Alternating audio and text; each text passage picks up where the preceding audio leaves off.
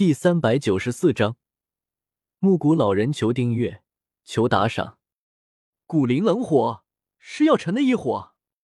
玄一双手紧握，虽然震惊萧协能够掌控九种异火，但是他更震惊的是，萧协竟然拥有属于药尘的异火。这些年他一直在打听药尘的下落，可是一直都没有他的消息。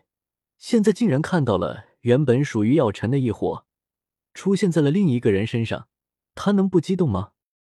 玄一，你冷静一点，等大赛之后，我们再找萧协询问药尘的事。从震惊之中回过神来的玄空子，一把按住了玄一。当年他们三巨头和药尘可是好朋友，如果不是药尘喜欢闲云野鹤的生活，药尘也会是丹塔的巨头之一。当年药尘和玄一两人虽然不是男女朋友。但是关系也超过了普通朋友，算是红颜知己。药尘消失后，玄一虽然表面上不说，但是暗中可是调集了不少力量，搜寻药尘的消息。这些是瞒不过玄空子的眼睛的。现在突然见到古灵冷火，他有多激动，可想而知。不过，即使身为丹塔三巨头，也不能打断丹会的举行，这是丹塔的规矩。所以，玄空子阻止了玄一的动作。我知道了。玄一被玄空子一阻止，也冷静了下来。不过，他的目光却紧紧的盯着萧邪，好像生怕萧邪跑了似的。焚诀，药尘。距离萧邪不远处一个石台上，上面的黑袍老者一脸不可置信的看着萧邪身边围绕的九种异火。这个黑袍老者叫做木谷老人。和药尘是师兄弟，不过两人的关系却很差。当年去遗迹中的时候，焚诀就是药尘从他手中抢走的。之后寒风之所以会背叛药尘，其中也少不了他的挑拨，否则寒风也不会知道药尘手中有焚诀。现在见到萧邪一下子控制九种异火，加上属于药尘的古灵冷火，也在萧邪手中，木谷老人已经将萧邪当成药尘的亲传弟子了。虽然他很想抢夺萧邪身上的焚诀和异火，但是身为魂殿中的一员，他可是知道，萧邪前段时间斩杀的斗圣强者，那可是魂殿的鬼剑圣魂莫言，连魂莫言都被萧邪斩杀了。他如果找上门去，还不够萧邪塞牙缝的呢。不过他也不甘心就这么看着焚诀在自己眼前溜走，所以他准备这次丹会之后。通知魂殿的高手来对付萧邪。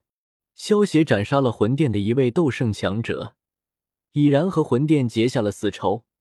加上萧邪这么有潜力，魂殿的人肯定会想要将他扼杀在摇篮之中的。萧邪，你还真是个与众不同的男人呢。曹颖看着被异火围绕着的萧邪，美眸之中异彩连连。也只有这种男人才值得他如此重视。去。萧邪右手一挥，顿时九种异火全都钻入了玉龙鼎之中。随着九种异火的钻入，玉龙鼎中的温度达到了一种非常恐怖的温度。萧邪一抹那戒，取出数千种药材，利用灵魂之力暗自特别的规律，扔进了玉龙鼎中。在这种恐怖的温度下，这些药材转眼间便被提纯炼化成了液体。虽然这一次的丹会，最终的参赛者多达数百名，但是随着萧协一次性召唤出九种异火，所有人的目光都被萧协给吸引了，甚至参赛者中都有不少六品炼药师，直接放弃了炼丹，将注意力都落到了萧协身上。对于他们来说，这一次参加丹会，反正也得不到前十的排名，只是为了增加一些经验罢了。现在有了萧协这么个超级炼药师在炼药，他们还不如多看看萧协的炼药手法，万一能够领悟个一招半式，对于他们来说，可就是受益无穷了。炼药是一种非常耗时的事情，十天半个月都是很正常的事情。原本以萧协的水平，炼制八品丹药，只需要花费几个小时就足够了。可是这一次萧协要炼制的可不是八品丹药。而是九品丹药，萧协不仅要赢得这次的丹会冠军，还要碾压式的夺得这一次的冠军。炼制出九品丹药就是最强的碾压。第五天的时候，天空中已经开始落下丹雷了，也就是说有七品丹药成型了。不过众人的目光却只是看了一下，就重新回到了萧协的身上。此时的萧协专注于眼前的药鼎，那些落下的丹雷对他没有丝毫的影响。所谓认真的男人最帅，萧协这副专注的模样。为他增加了众多的女性崇拜者。